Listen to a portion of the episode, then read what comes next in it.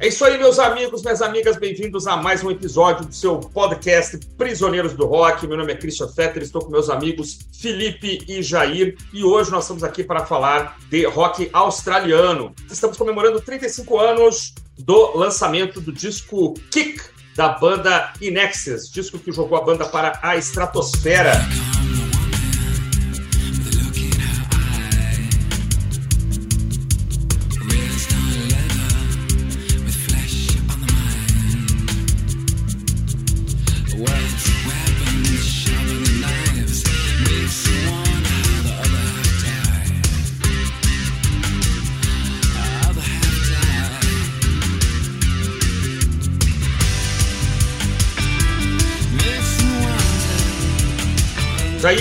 Nexus, Austrália, rock australiano. É, como é que fica aí a sua relação com essa, com essa banda e com esse tipo de rock, se é que é um tipo de rock? É sempre um prazer conversar com vocês. Eu não sei se esse é um disco é, que talvez soe tão australiano assim, sabe? Eu conheci Nexus, eu estou tentando aqui é, me lembrar, é, eu acho que eu estou correto, eu, eu conheci Nexus com Never Tear Us Apart, quando ela apareceu na trilha sonora de Bebê a Bordo Internacional, onde um, o ator, o galanzinho da, da época, está com o peito peludo na capa, um horror de capa, e uma jaqueta jeans, é, e um cabelo desgrenhado. Mais anos 80, impossível. Foi, foi quando eu conheci né, a, a banda é, com uma balada ultra poderosa, né? Eu não sabia nem ler o, o nome da banda, né? Assim, eu fui entender que o nome da banda era In Excess, né? In Excess, ou seja, em excesso, é, anos depois, assim, eu pronunciava Inks. Né? Perfeito, somos, somos dois, é, talvez três. É, exatamente, tá, tá tudo bem. É, eu comecei falando que talvez não seja um disco de é, tão australiano assim, porque quando eles, é, quando eles lançam o Kick, já é o sexto disco, né? E eles já tinham tido alguma uma carreira que estava engatinhando ali nos Estados Unidos, e eles já tinham pego várias é, referências, é, até talvez no jeito de cantar do Ruchense, que já tinha mudado assim dos, é, dos dois primeiros discos, que realmente só fizeram sucesso lá na Austrália, para aqui. Né? Esse disco, Kick, eu acho um, um álbum assim definitivo dos anos 80. Você, você não consegue entender os anos 80 sem, sem ouvir o Kick, e é até entender que Gente, é, em 87, 88, o Inexcess era tão grande quanto o YouTube, pelo menos nos Estados Unidos, né? Mas é, as palavras que definem o disco são as seguintes: pop rock. Né? Assim, é algo que é realmente uma fusão é absoluta entre pop e rock é esse disco, né?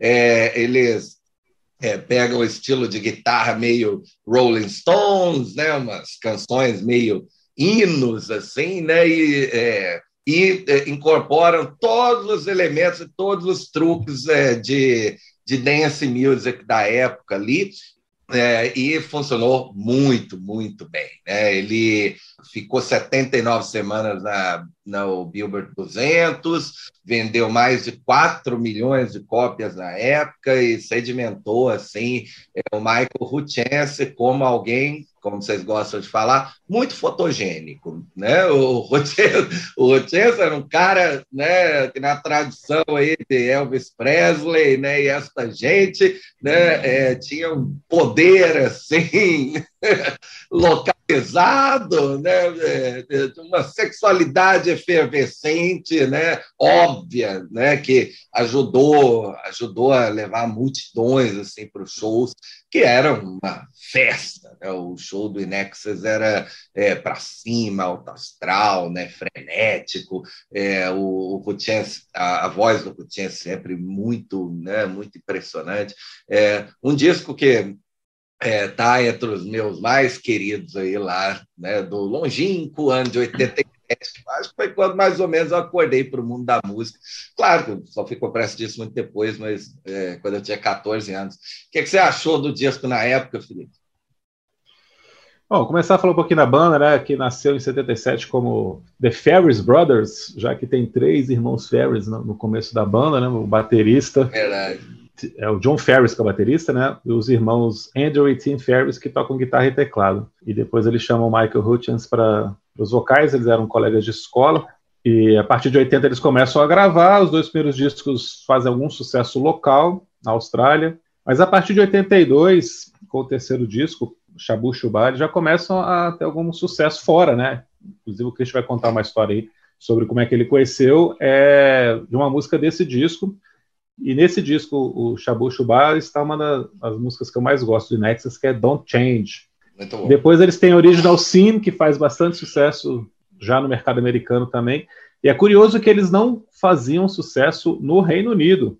Eles conseguiram entrar primeiro no mercado americano para depois, só com esse disco que a gente vai comentar agora, na verdade, sim, com o anterior também, né? Com o quinto disco também, eles já conseguiram chegar no, Reino Unido, mas até então eles não, não tocavam no Reino Unido, apesar de já estarem começando a fazer algum sucesso no mercado americano, que sabidamente é mais difícil, né? Para uma banda estrangeira.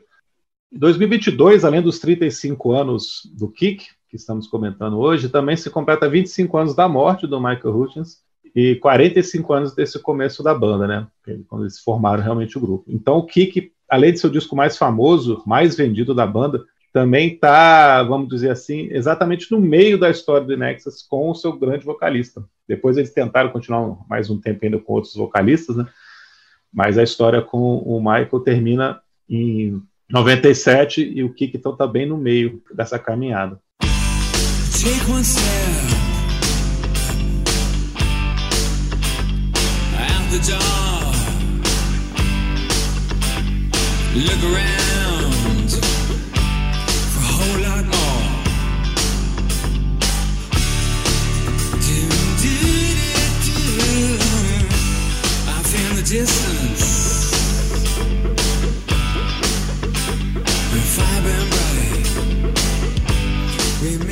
Olha, apesar dos hits, apesar de ter vendido 20 milhões de cópias, de ter tocado em tudo quanto era lugar no fim dos anos 80, eu nunca fui um grande fã desse disco, ou mesmo da banda. Ouvindo o disco de novo para esse episódio, eu percebi alguns detalhes a mais sobre a sonoridade, sobre as faixas, algumas coisas mais interessantes, mas não mudou minha percepção geral sobre o kick. Nesse sexto trabalho, o Nexus aprimora uma fórmula de new wave com pop, com rock, com muitas doses de soul music e principalmente de funk é quase como Roxy Music encontrando o Prince, em alguns momentos. É uma receita que o Duran Duran tinha testado antes, mas que o Nexus usa com mais afinco. Ele mergulha mais nesse caldeirão aí, só que não necessariamente com mais talento e competência, na minha opinião. É um bom disco, mas é, apesar do enorme sucesso, ele nunca me cativou, nunca me conquistou. E você, Christian, como é que você conheceu o Nexus? Conta essa história aí. Pois é, muito engraçado, senhores, porque eu o primeiro disco que eu comprei na vida, né, primeiro vinil que eu comprei na vida, foi uma coletânea, né? morava no Rio de Janeiro, é, lá passava um programa de vídeo que se chamava Bebê Videoclipe, que era do Billy Bond. Billy Bond é um cara que tinha tocado no joelho de porco, enfim. E aí eles tinham um programa de TV com clipes ali da época, né? Divo e tal, umas coisas mais antigas, umas, umas coisas tiradas de Woodstock, um show do Deep Purple. Eu passava lá, conseguia assistir e um, eles lançaram uns discos, é, umas coletâneas, e aí saiu a coletânea Bebê Videoclipe Heavy Metal, que não era lá tão, é, não era lá tão heavy metal assim. Tinha as bandas de heavy metal da época, lá Kiss, Scorpions, é, Def Leppard, né, e Deep Purple, mas tinha umas coisas pop, assim, Dire Straits, por exemplo, e tinha é, The One Thing, que é a faixa de abertura do Shabu Shubá, Shubá Shabu, que é esse disco que o Felipe mencionou agora.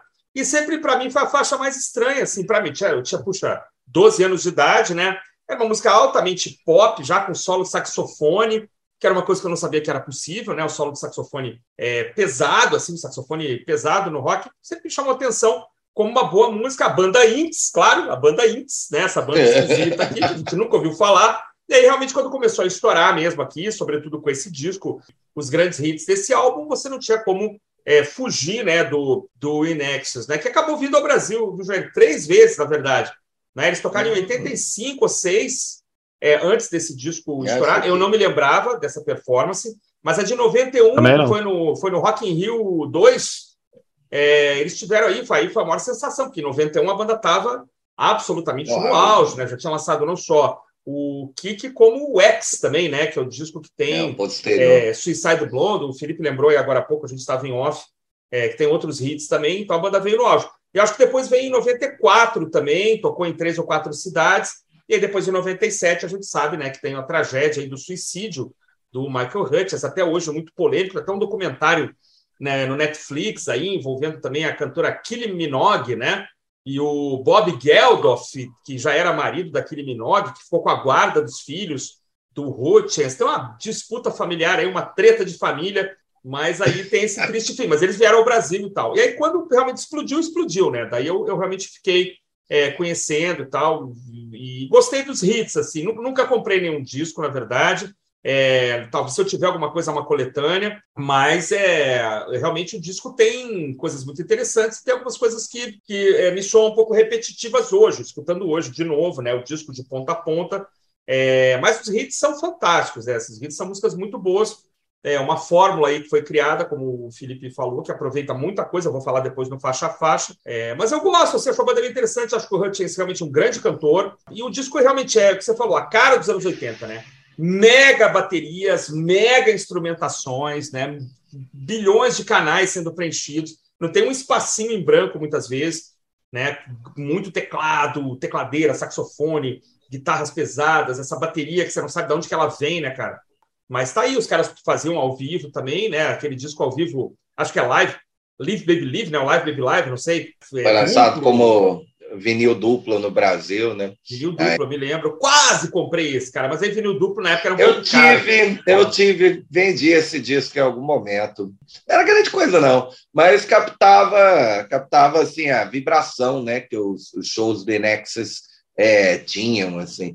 Ah, era uma capa magnífica, né? O cara com os braços abertos. É, a plateia ao fundo, parece um, né? Um show, é na frente uma multidão. É, é verdade, legal. é verdade, é verdade. Mas, eles vieram começando a, a ganhar um pouco de moral, né? Então tem um disco, por exemplo, não sei se é no Shabu Shubá, que tem faixa produzida pelo Nile Rodgers, ou se é no disco É no disco ao... seguinte. É no seguinte, é no Swing. Né? Os caras começam é a, né, a fazer certas exigências, e a gravadora também começa a bancar, né? Esse disco que a gente está comentando hoje, que é o que ele foi produzido pelo Chris Thomas, né, cara? A ficha corrida do Chris Thomas é uma coisa preocupante, né, cara?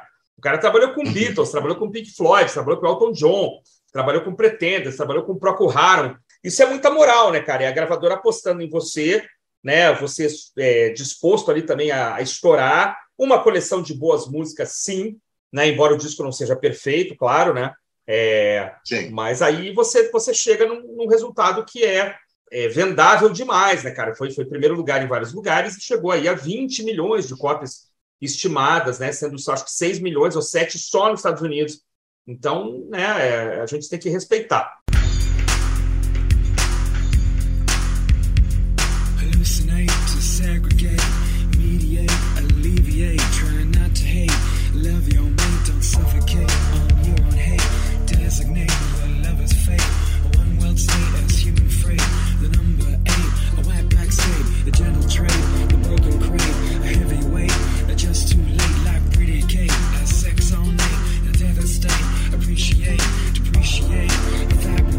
Engraçado que você falou que a, a gravadora é, apostava nos caras, né? mas ao mesmo tempo a Atlantic, né, que era a gravadora deles nos Estados Unidos, e é, inicialmente a, a gravadora ficou assim: não sei se esse disco é tão bom assim, não. Estou vendo, tô vendo tanto potencial assim para venda. Aí eles lançaram Need You Tonight, né, como a é o single né, que precede o álbum. You Tonight foi uma, um impacto total. A continuação, Devil Inside, foi né, tão, tão é, arrasadora quanto. E aí a gravadora meio que cedeu, e aí lançou é. o Kick né, nos Estados Unidos, e aí a história né, conta que né, o disco foi um arraso.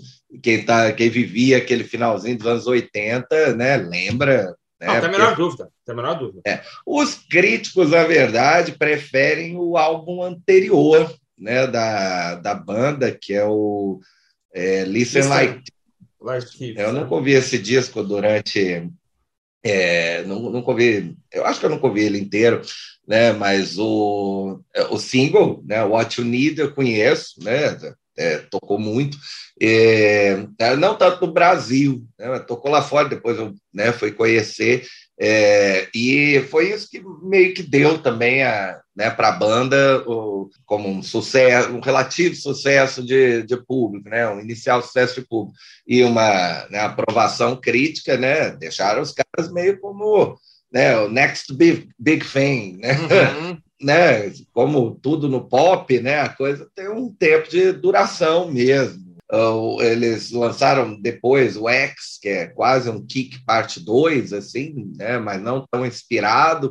É, e de, depois, putz, caras enveredam pelo grunge nos anos 90, um desastre, né? Uhum. E né, com a tragédia do Ruchense. Né, é que a vida, a vida pessoal dele vai afundando demais, cara. E aí tem Ai, relatos de, de muitos excessos também, né? Lamentavelmente. E, e, nem tanto a droga, mas assim, a droga aliada à depressão, né? Esse, parece que esse fim desse casamento com a Kylie Minogue é horroroso, a disputa pela guarda dos filhos, ele fica um tempão sem encontrar. Isso está nesse documentário do Netflix, é muito legal.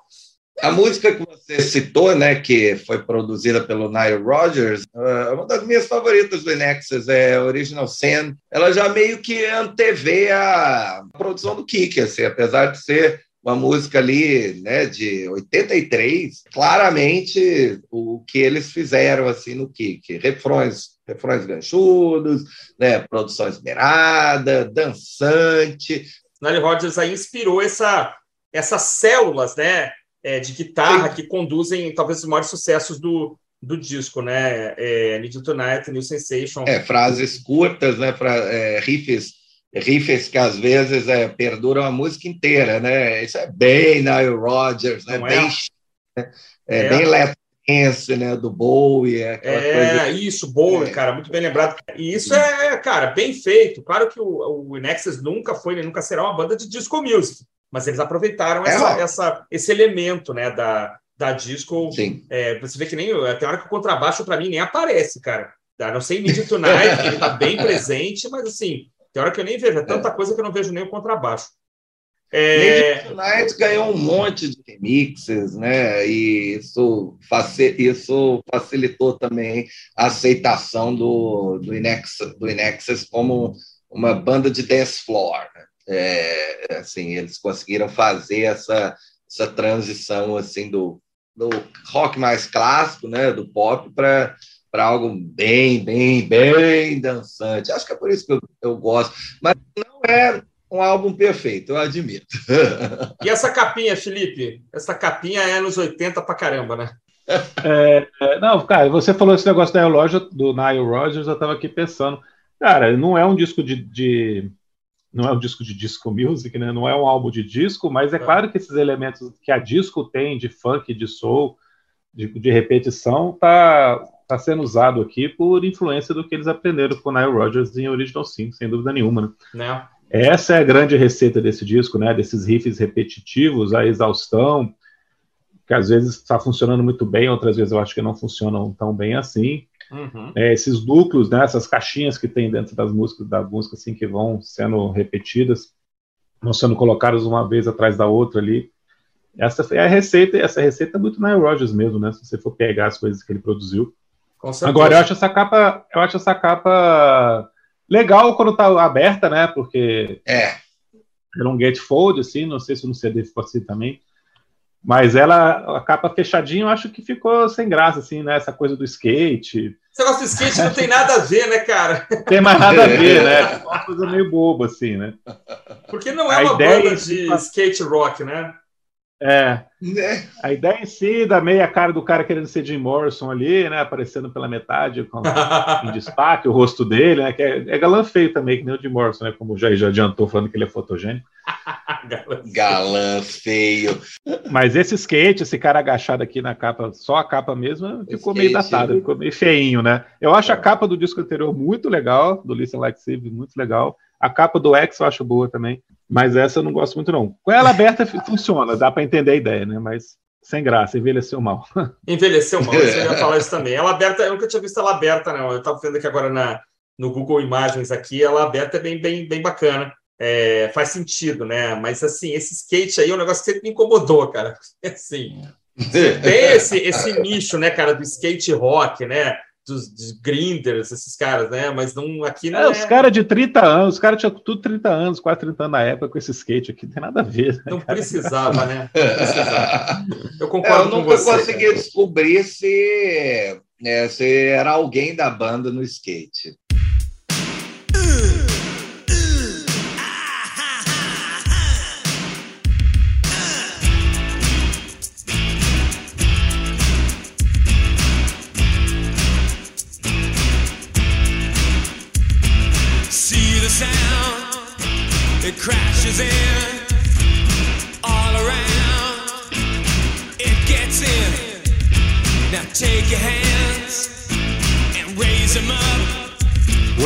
Histórias legais aqui.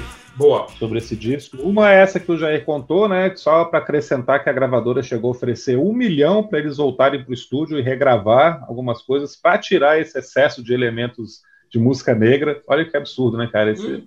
A gente acha que não, mas isso era muito comum nos anos 80. Cara. O público do rock, pelo menos as gravadoras acharem que o público do rock não aceitaria uma influência de música negra tão forte assim dentro do som de uma banda. Hum. Então eles chegaram a ter essa oferta de um milhão para voltar para o estúdio, mas eles negaram, bateram o pé, né, acreditaram no trabalho. Isso é muito bacana.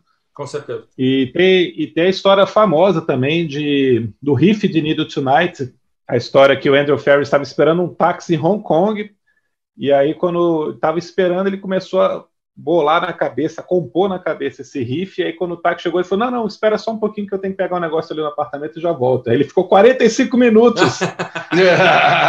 Deixou o taxista esperando ele quase uma hora. Ele foi, pegou um gravadorzinho e já compôs na hora ali para gravar, para não perder, né, para não esquecer. E assim foi, cara. O riff nasceu desse jeito. E acaba que essa ideia desse riff conduz o álbum inteiro, né? Tanto essa como The New Sensation também são os núcleos assim, desse disco e, e é. várias dessas faixas vão atrás disso daí. Né? Eu não sei de que ano, Felipe Jair, é o disco Notorious do Duran Duran. Duran, Duran. Mas eu me lembro que Notorious. É 87.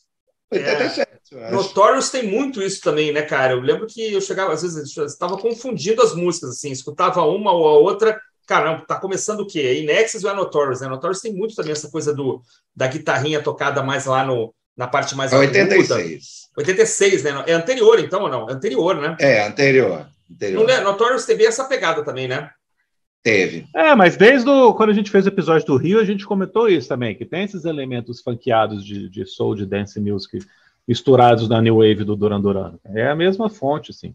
Uhum. É verdade, é verdade. E o, e o Nexus era uma banda de New Wave quando começou, né? Depois, a partir do, do, do Swing, que é o disco que o Nile Rodgers participa, que eles começam a colocar outros elementos aqui, que aí explodem agora com o kick. O disco começa com Guns in the Sky. Eu acho é. que é uma faixa que começa forte, né? Já com esses elementos todos que, que a gente vai ter pela frente, né? A repetição das células de riff, é, que lembra um pouco, né? O que a gente já falou aqui, Soul Music, James Brown. Tem hora que você fica esperando o James Brown, né, cara? Né? Fica esperando o James Brown dar, dar um grito com a banda, né? né? Esses riffzinhos bateria fortíssima, né, cara? Bem, bem anos 80 e vou fazer essa correlação porque ela para mim é óbvia. O Michael Hutchins mostrando toda a influência que o grande Robert Palmer tem na sua vocalização. Cara, aqui não aparece tanto, mas logo a seguir é inacreditável. Cara, o cara é o Robert Palmer da Austrália. Assim, até a forma, a forma de cantar, a forma Aqui nem tanto, mas para mim já, quando eu escutei, não, não lembrava dessa música, já me, me bateu fundo aqui a, essa influência. O cantor branco de soul, né? O cantor de soul que não tem aquele veludo natural é, na voz. Que nem melanina para cantar. Nem melanina, mas aí o cara faz aquele puta daquele esforço, né? Que é garganta mesmo, é treinamento, é, sei lá, drive baixo, que vocês disserem aí, mais coisas. Né? Muita sorte também, de repente, de conseguir desenvolver isso sem se destruir né? É, se bem que estamos falando de dois caras que morreram cedo, né? o Palmer é, por causa de cigarro, mal chegou aos 60 anos, né? E o Hutchins por conta do suicídio. Mas dois caras que cantavam pra caramba. Eu acho que o Hutchins ouviu demais e emulava mesmo. Então, isso é, são elementos que estão nessa faixa que vão se repetir nas faixas seguintes, em várias delas. É, o, O Chance era barítono, né? O, acho que o Robert Palmer está entre barítono e tenor também, então é, tem, tem essa característica assim de soul mesmo na voz. A produção, acho que de Guns N' the Sky colabora também para né, dar essa sensação, porque ela é bem minimalista, né? Uhum. É, centrada só né, na, na bateria, assim, não tem muita instrumentação, eles fazem muito overdub ali no, no refrão, e é uma das raras vezes que o Rutens resolveu é, escrever de forma política. Né? Eu estava lendo que ele é, diz que a inspiração para Guns in the Sky foi assim, pura raiva. Né? Ele falou que, pô, é, gasta-se 2 milhões de dólares por minuto em armas no mundo. E aí ele comparou assim com o Live Aid, né? Quanto dinheiro que o Live Aid levantou? 70 milhões de dólares. Né? Quando você coloca uma coisa em contraste com a outra, meio forma falaciosa, vai lá, mas dá para entender assim a revolta. É, é, eu acho que está falando daquele sistema que o Reagan tentou introduzir. Uhum. É, Guerra nas Estrelas. Né? Iniciativa de Defesa Estratégica, né? SID, FBI, é, né? ou, como, ou como ficou conhecido, Star Wars. Aparece até a sigla SDI no clipe, então é, eu gosto, eu acho que começa bem, é uma faixa que inicia assim, muito bem o disco, né, e meio que aponta né, para onde, onde vai, né, em termos de sonoridade. É. Eu acho que ela é monótona. Eu acho que essa estrutura minimalista e repetitiva desses dois acordes, ela cansa rápido. Ela tem só dois minutos, mas parece que tem quatro. É, eu não gosto desses gritos da abertura e não gosto dessa repetição excessiva que ela tem aqui. Ela me soa mais monótona do que empolgante. Eu não, não gostei, não. Não lembrava dela e não gostei. Agora, não lembrava e quero esquecer, né? É, por aí. Já a segunda, Felipe, foi o último a falar aí, a segunda já é outra história, né?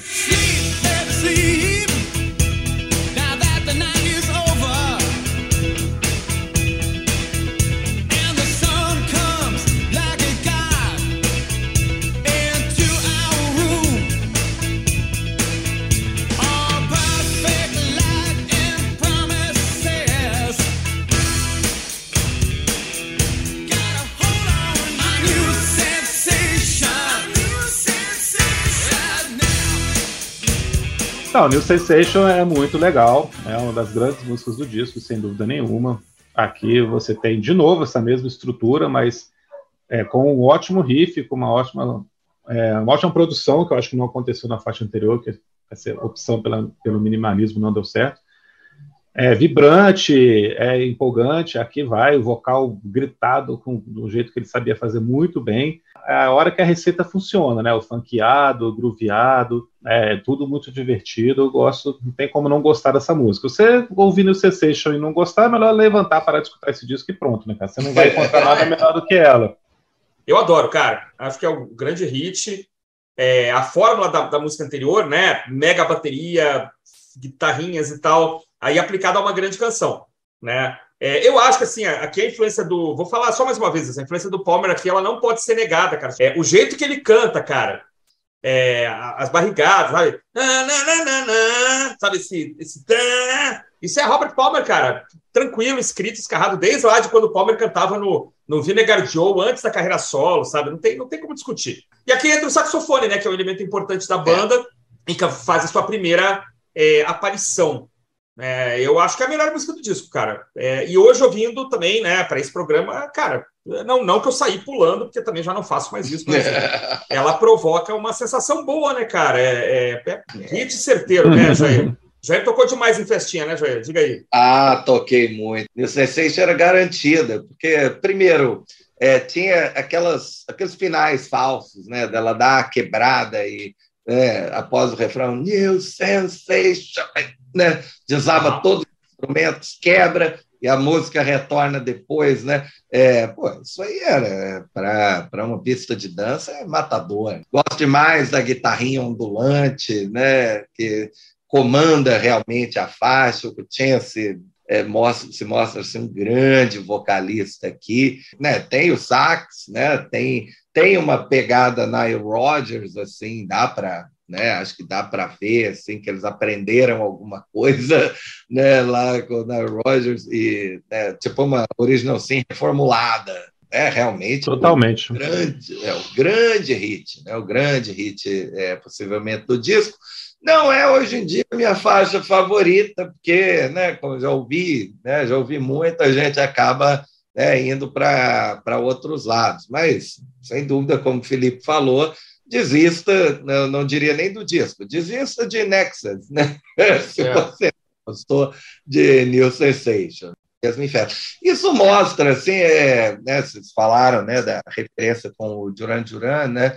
É, isso mostra assim, quanto a, a, as bandas assim de, de rock né, já estavam né, misturadas ali com, com pop. Essa ideia de fazer remixes é, longos, né, voltados mesmo para a pista de dança, é, de músicas né, é, que tocavam em rádio, às vezes não com uma instrumentação tão poderosa, não com uma bateria tão mais em cima, né, uma bateria mais in your face, é, já era uma prática comum. Né? Até as Rolling Stones assim fizeram em shuffle uns dois anos antes, tem uma, uma versão longuíssima né, de Harlem Shuffle é, colada para tocar em pista de dança, né, para e colaborava, te garanto, colaborava para a vendagem do negócio. Claro, claro. Não ouvia só numa college radio, não ouvia só, né?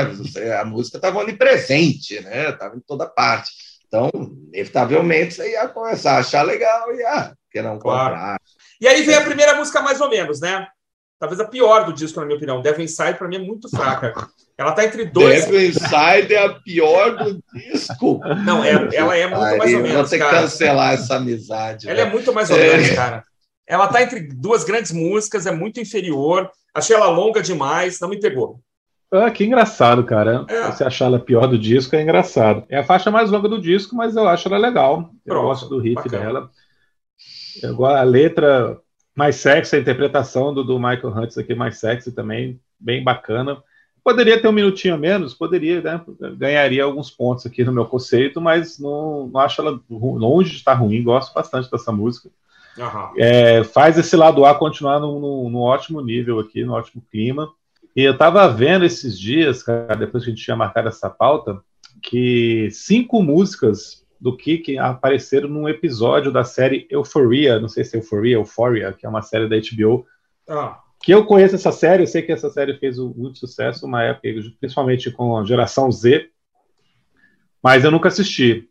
E eles colocaram cinco músicas no mesmo episódio, cinco músicas desse disco: Need You Tonight, Mystify, Never Tear Us Apart, Devil Inside, New Sensation e fez o Nexus subir 20 e tantos por cento no Spotify, chegar no primeiro lugar na Austrália, foi uma beleza. Que legal. Que legal. É, é, eu, é, eu, discordo aí, eu acho, eu acho essa faixa é, sensacional também. Foi o, o, segundo single né, do, do disco, depois de New Sensation. O, o Hutchins, ele falava nos shows, né, ele, ele brincava que ele dedicava a faixa ao Jimmy Swaggart, eu acho. Um pastor, né? É um, pastor, pastor, Que era primo do, do, do, falecido Jerry Lee Lewis. É mesmo? Não é, sabia. Tocavam piano juntos e tal. Aí o Jerry Lewis seguiu a música do Diabo e o Swaggart seguiu a, os caminhos do Senhor até ser descoberto num escândalo de. É, ele foi fotografado, ele era um televangelista. Né? Televangelista. Né? Mais famoso da década de 80, assim, disparado. Isso. É, e aí ele foi é, pego, é, ele renunciou né, ao. É, ele fez uma expiação em, em, em, praça pública, assim, na televisão, chorando, pedindo desculpa para a família e tal, mas ele entrou e caiu em desgraça, assim, desgraça É, total. porque alguém, alguém enviou as, umas fotografias dele com uma prostituta em um motel, né? Que beleza. É, é uma, é uma música que, né, como várias outras do disco, obviamente fala sobre sexo, né? É, então, uma faixa, uma faixa que, ao contrário daquela do Queen que eu malhei, né, aqui funciona, tá? Aqui, aqui, sei lá, acho uma faixa sexy, boa para o amor, é, acho, eu acho sensacional.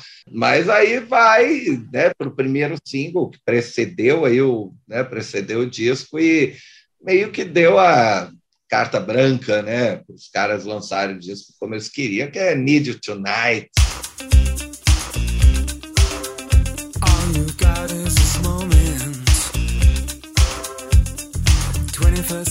Yesterday.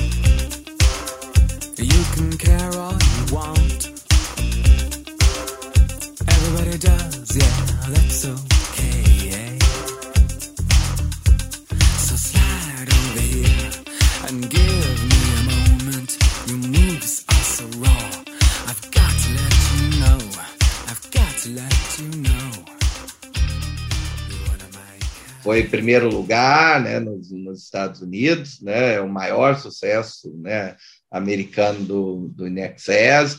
Já soava como um clássico na hora que foi lançada, né, você, mas a, a ideia da, da bateria e né, da, da solinho, né, do riff de guitarra é, serem né, acompanhados ao longo né, da faixa toda com uma voz quase é, meio que sussurrada, é, é muito legal né? É, faz, é, faz uma diferença danada, mas é uma faixa né, definitiva. Né? Sem, sem essa aqui também o disco né, tecnicamente nem existiria. Ah, cara, realmente, né? São, é o parzinho aqui com o New Sensation. É, fica no mesmo nível. Foi a música que primeiro foi composta, que, que deu esse tom, né? Não foi a primeira composta, mas foi a música que é, realmente deu o tom que o disco teria. Número um nos Estados Unidos, fez um sucesso absurdo, transformou a banda em. colocou a banda em outro patamar. Eu acho que funciona muito bem também, do mesmo jeito que New Sensation. Aqui é muito bem arranjada, a sobreposição de elementos, né? Tudo é muito cativante, tudo é muito memorável.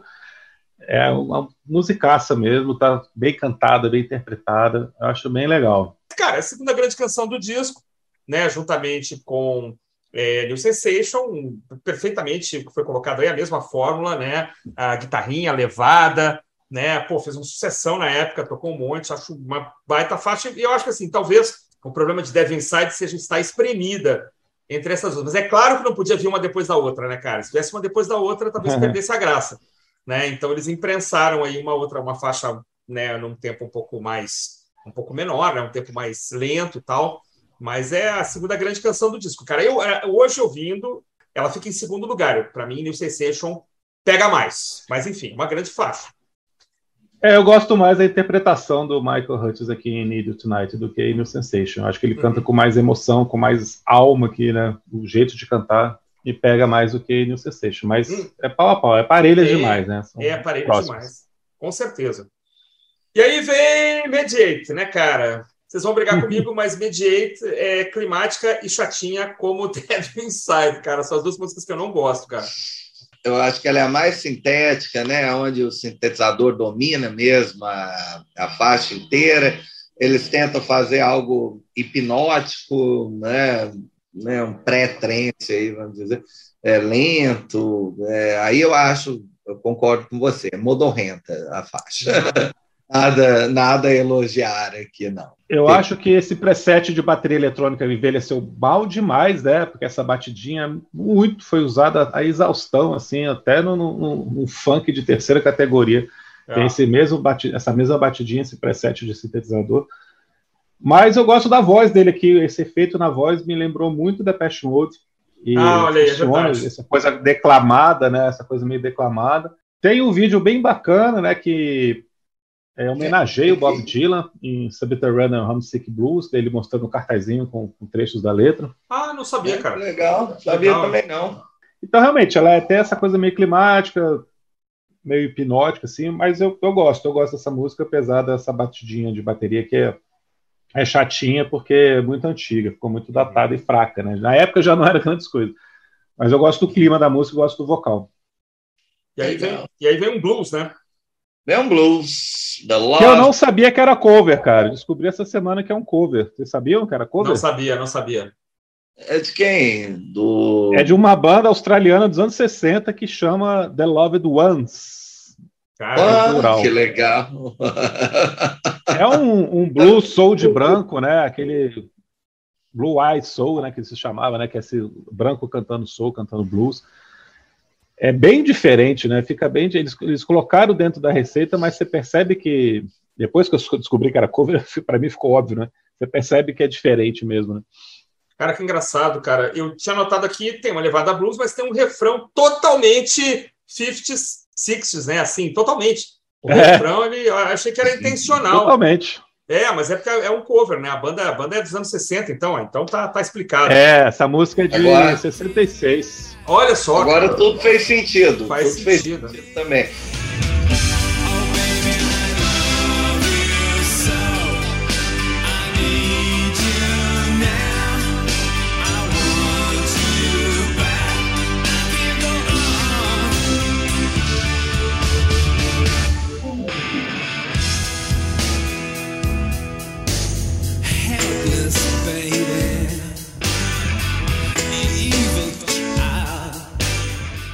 Porque eu ia destacar que ela é a faixa né, que é mais away no disco. É, né? é, total. Uma, uma faixa assim, tipo, o quê?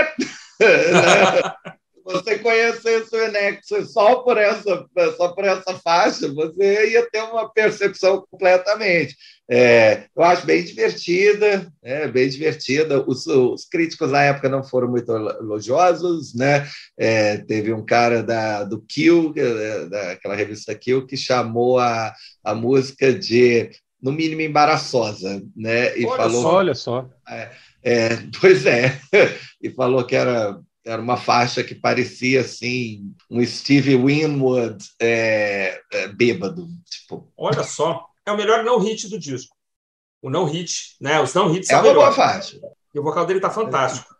Acho que assim. É... Vocal muito diferente, né? E canta, principalmente nas estrofes, ele tá cantando de uma forma que ele não canta nesse disco. É, é, ficou muito legal, funcionou bem demais. Eu, eu não, não, não, lembrei de pegar o original para escutar, acabei esquecendo, mas Faremos isso vou, depois, vou né? É. é. Eu acho, sabe, que no final também ele dá uma gastada boa, né, cara? Ele joga mesmo para cima e, e aí mostra, claro, se você não, não se convencer de que ele é um grande cantor, aqui ele, ele te é, deixa desistir do caso, né? Assim, ele realmente manda não, é... demais. É, isso é inegável. O Chance realmente é um, é um magnífico cantor nesse, nesse disco, né? Ele mostra versatilidade, mostra coragem. É. Né? Uma autoconfiança no, no talo, né? Até eu posso fazer o que eu quiser e, e assim. É, eu aguento, eu aguento, estou reconhecido como um bom cantor e, e vamos embora, né?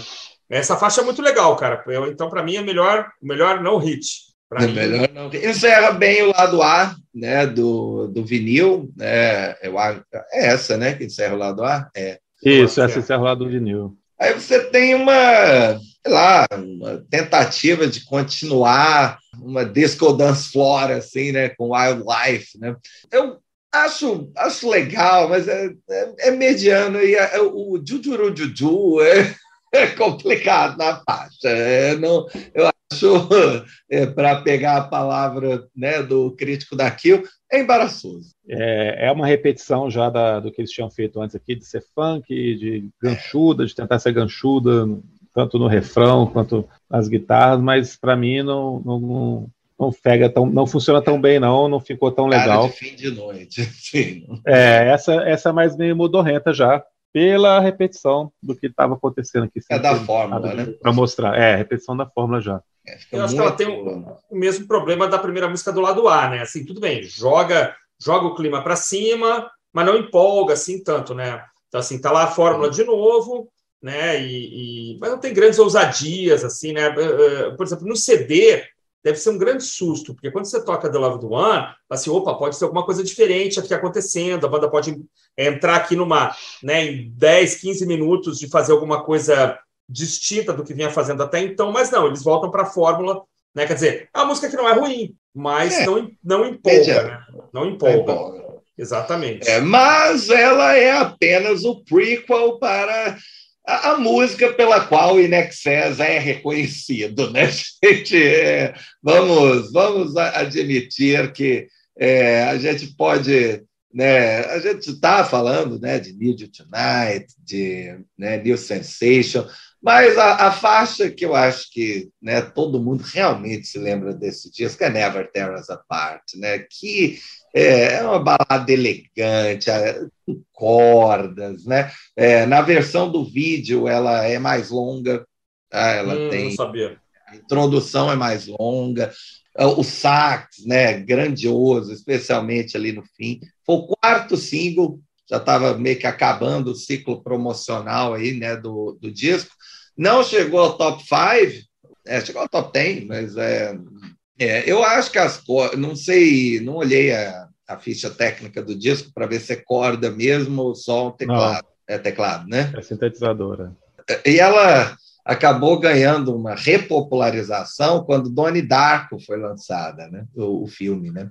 Né? Toca no momento crucial do filme, então é meio que o fenômeno Running Up the Hill, né? Da, da Kate Bush. É, né? E ela ainda tem a dignidade de ter sido a música que estava tocando quando o caixão né, do Ruchense saiu da catedral. Né, ah, não sabia. Tem a cena no YouTube, assim, é puta, de, uhum. literalmente de chorar.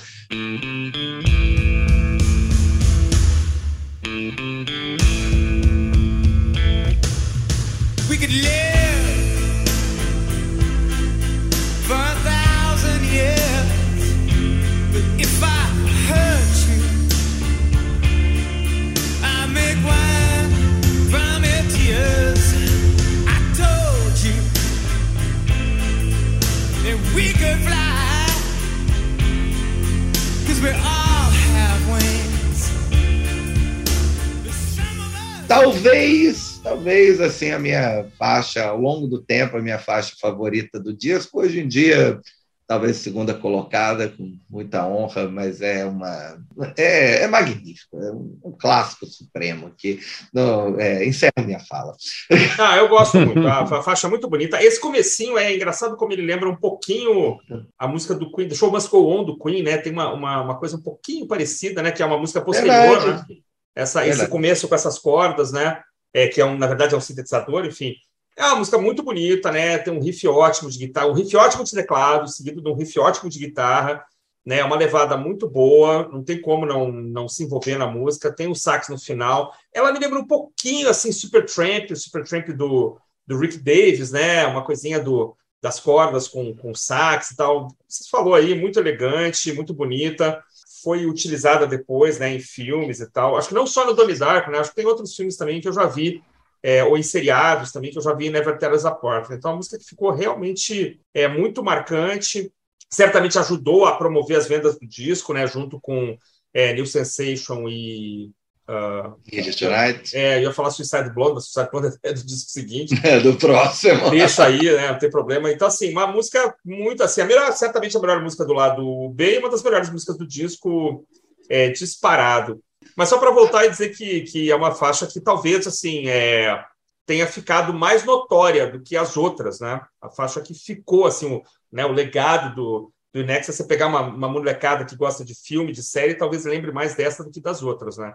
Ela é realmente é a música que quem nasceu depois da, da época de sucesso do Nexus vai conhecer essa música, né? Ela ficou é, como a marca dessa banda para quem ouviu depois, ao contrário do que a gente experimentou na época que tinha outros sucessos. É uma baladona muito bem feita. Eu não chego, não, não chego a achar que ela é épica, porque é, esse arranjo de cordas no sintetizador, acho que hoje envelheceu mal também, como outras coisas desse disco. Eu acho que ela cresce muito quando entra o solo de guitarra, quando a guitarra passa a conduzir. O sax funciona muito bem, é, é, é empolgante, é grandioso, né? tá num timbre que é bem agradável, bem gostoso, né? Que, que, que te puxa para dentro da música ali, é, é legal. Que sax anos 80 a gente sabe que é complicado, né? eu ia falar, cara. Eu ia falar. Mas aqui não, aqui é, aqui tá bem legal, eu gosto pra caramba. Eu prefiro By My Side, cara. Particularmente, eu gosto mais de By My Side, que é a baladona do disco seguinte, do que Never Tear Us Apart. Mas é uma ótima música, sem dúvida nenhuma. Cara, aqui, aqui no Prisioneiros do Rock, você a cada 130 episódios, mais ou menos, em um você pega o Felipe falando que um saxofone funcionou numa Isso vai acontecer de novo só no programa 260, que nem o Cometa Halley, né? De a cada 3, 4 anos, o Felipe elogia um sax numa faixa de rock. Falo mesmo, cara. Eu acho que o sax dos anos 80 é um problema muito sério no rock. Cara. Falo mesmo. Mas aqui deu certo, aqui deu certo. Aqui, aqui deu, certo. certo Pronto, maravilha. Beleza. Maravilha. E vem o outro, o último single, né? Mystify é o último single, já em 89, cara. Caramba! Eu acho Mystify a pérola perdida assim, do disco. É, é uma faixa soul, é, eu acho a pegada assim, sexy, é irresistível, aquele começo meio só no piano, sei lá, um reco-reco, alguma, é, algum instrumento de percussão que eu não consegui identificar, é, e a voz, né? E, e aí né, ele, ele avança até o refrão né, dessa forma, né, quase é, uma capela, entre aspas, né? E, e aí, quando os instrumentos entram, a faixa, a faixa vira um, um soul de branco, assim, né? Na melhor tradição, e fica, é, eu acho irresistível. Assim. É, hoje em dia, minha faixa favorita, até porque eu não ouvi tanto, né, quanto as outras, né? E aí ela ela tem uma cara assim de uma, uma faixa que você pode tocar e receber assim aqueles olhares, nossa, que, que música legal, né? que, que é isso, né? Parece, parece algo velho, novo, né? Hum. Uma novidade velha, né? É uma velha novidade, sei lá. É... eu, gosto... eu, gosto... muito, cara, eu gosto muito. É para mim a última grande música do disco, né? Muito bem construída, muito bem gravada, muito bem executada. Que pô, a banda tá com tudo, o produtor com tudo, tudo funcionando direitinho, cara. É, para mim uma ótima canção também, assim Podia acabar por aqui o disco, hein, talvez. Não, se bem que, a faixa título é muito boa. Mas é a última grande música do disco. I need perfection, some twisted selection that tangles me. Well, to keep me alive in all that exists. When none has your beauty.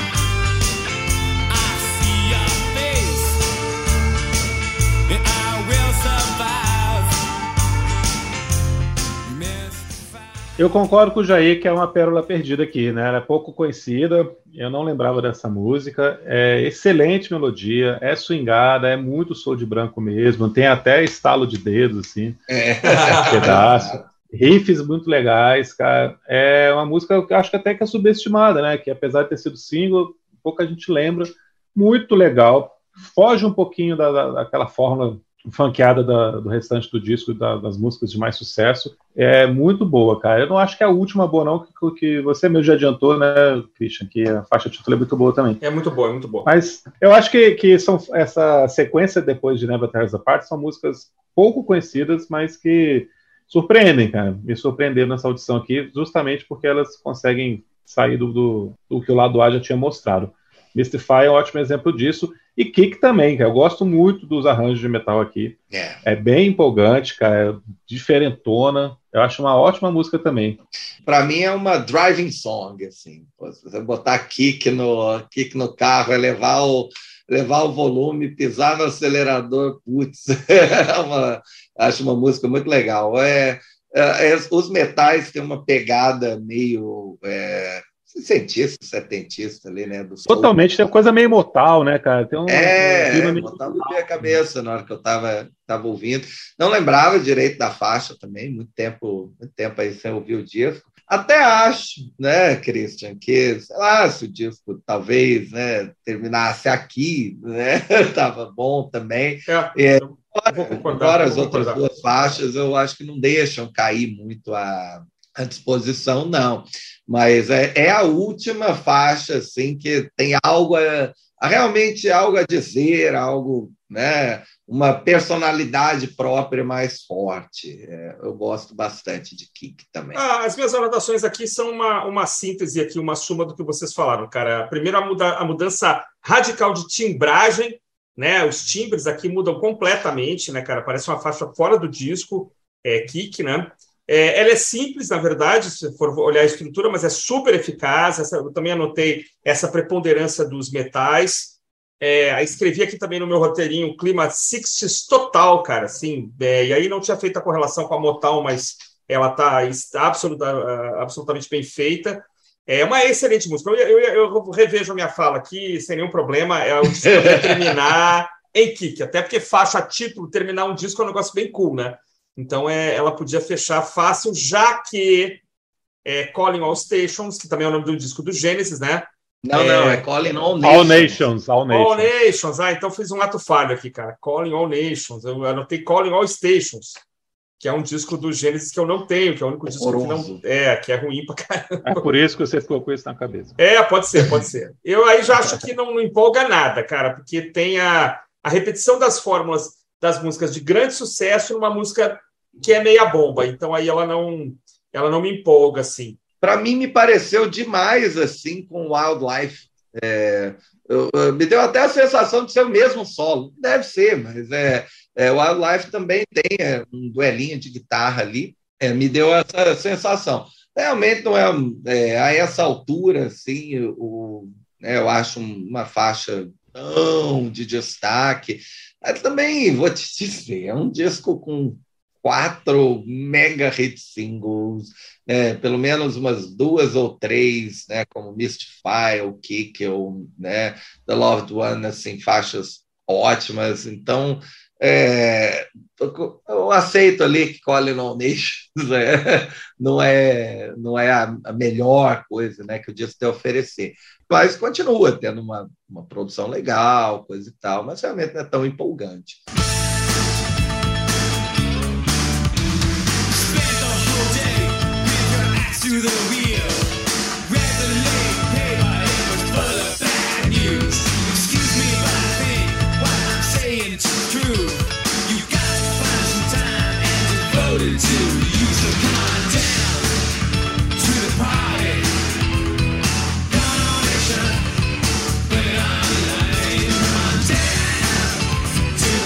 Eu acho que essa é a mais fraca do disco.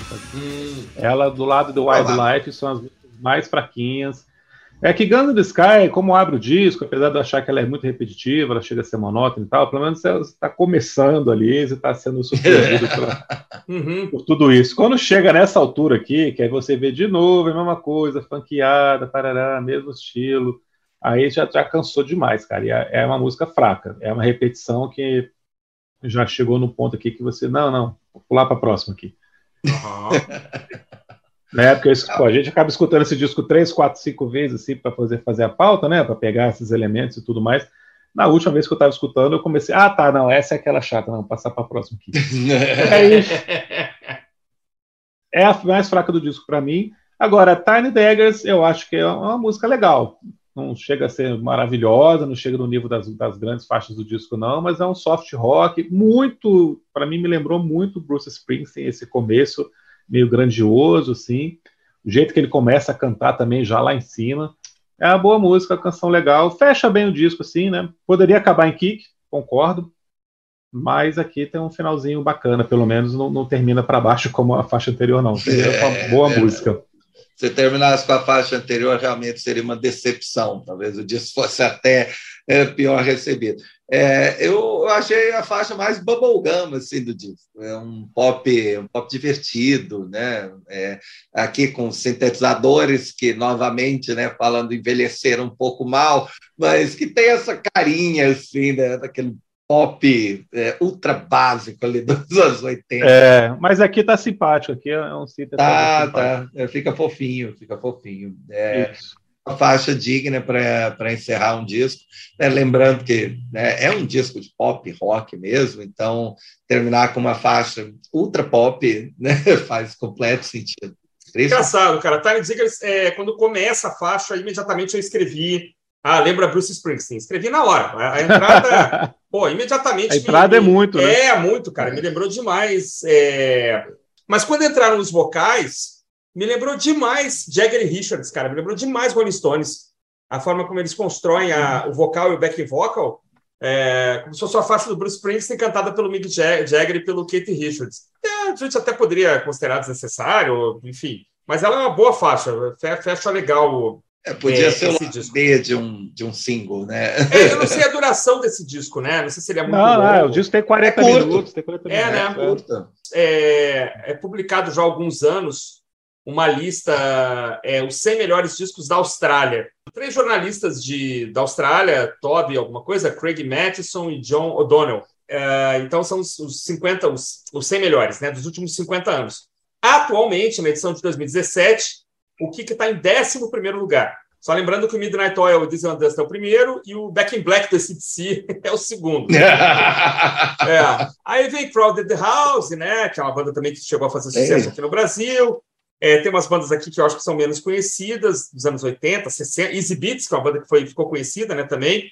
É, The Avalanches e tal, depois vem Nexus. E Nexus está na frente dos Bee Gees, está na frente do Birthday Party do, do Nick Cave, pela imprensa qualificada lá australiana é o que é considerado o 11 melhor disco dos últimos 50 anos é, de rock é. australiano. Então é, é, é, uma, é, uma, é uma marca, né? E o disco vendeu pra caramba, né? Vocês anotaram aí 20 milhões, 20 milhões de cópias, né?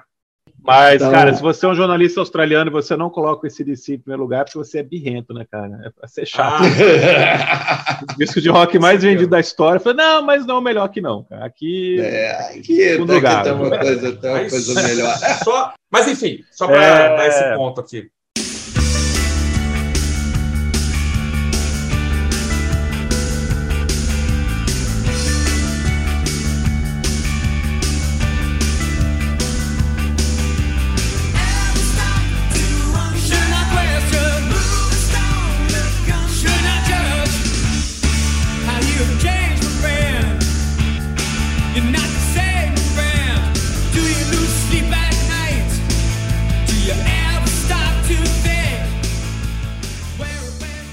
Pergunta para vocês aqui. É, o Jair, principalmente, conhece mais aqui. O Nexus nunca mais foi tão bom quanto em Kick?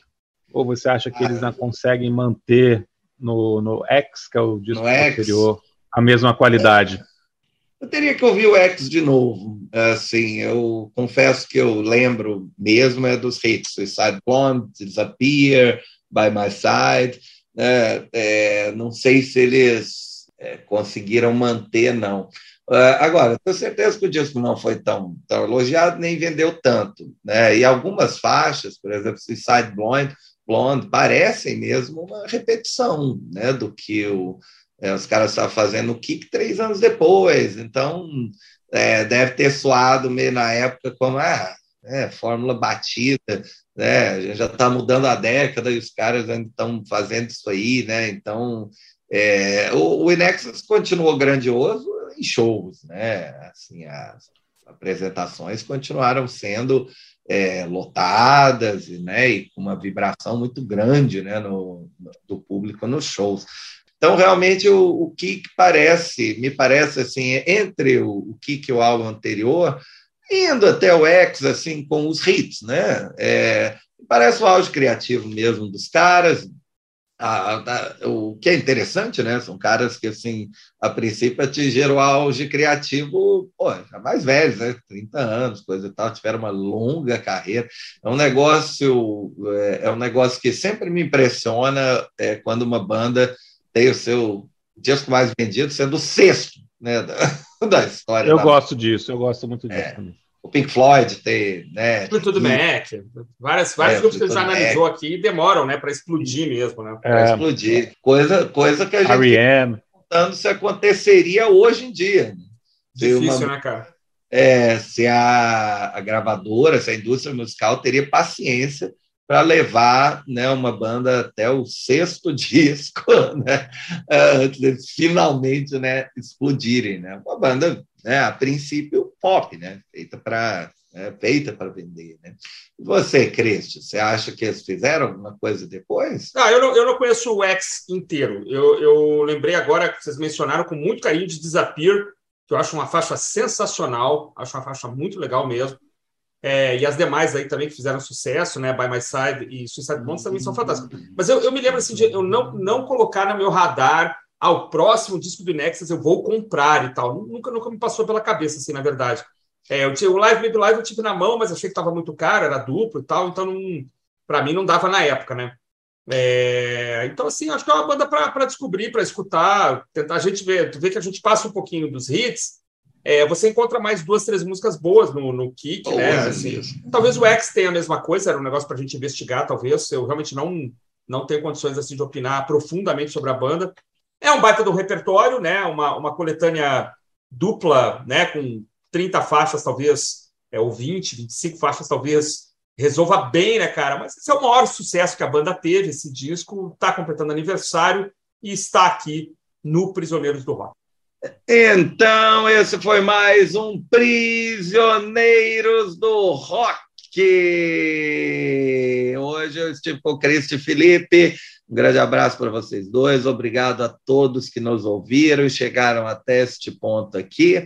Fique conosco, continue nos seguindo no Instagram, continue né, ouvindo os, os, episódios novos que saem todo sábado. Aproveite para fuçar o nosso back catalog, né? ou seja, né, ir lá embaixo né, nas primeiras gravações né, para ver né, se a gente evoluiu alguma coisa nesses quase dois anos já de prisioneiros, não, mais de dois anos, desculpem, né, de prisioneiros. Um abraço, falou, gente, até mais. Pessoal, então é isso. Muito obrigado a todos. Foi um prazer estar aqui com meus amigos Jair e Felipe. Mais um sábado. Novos programas virão pela frente. Temos pauta aí até final do ano que vem, eu acho. Então, assim, assunto não vai faltar.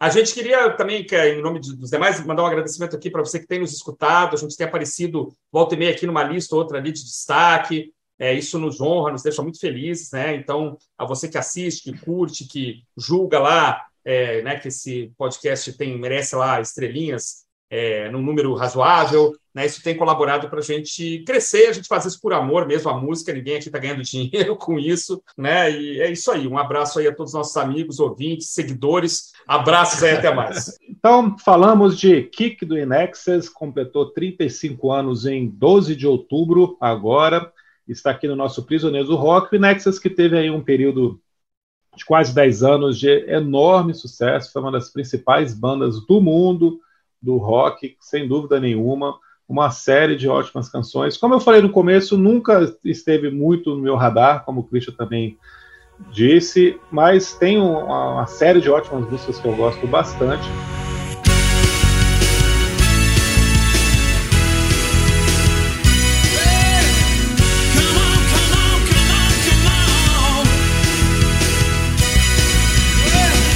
E tô até pensando agora em ir atrás do, desse disco ao vivo aqui, apesar dele ser muito criticado, porque ele é muito bom, né?